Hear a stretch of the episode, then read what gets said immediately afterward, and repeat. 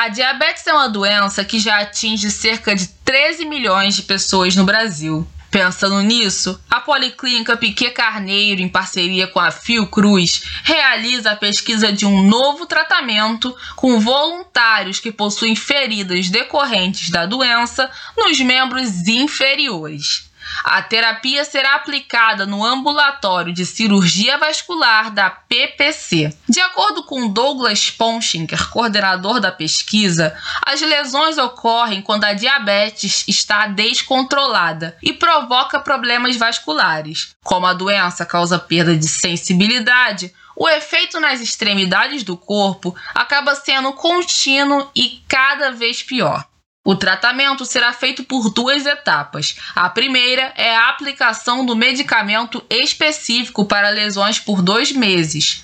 A medicação, elaborada pela Fiocruz, ainda está em fase de aplicação clínica, etapa anterior à conclusão.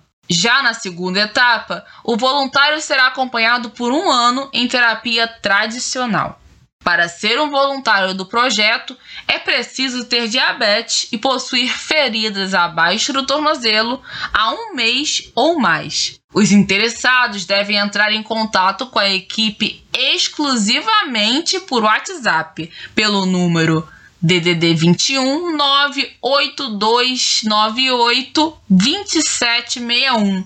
Repetindo, 98298 2761. Do Rio de Janeiro para a Rádio Erge, Maria Júlia Melo.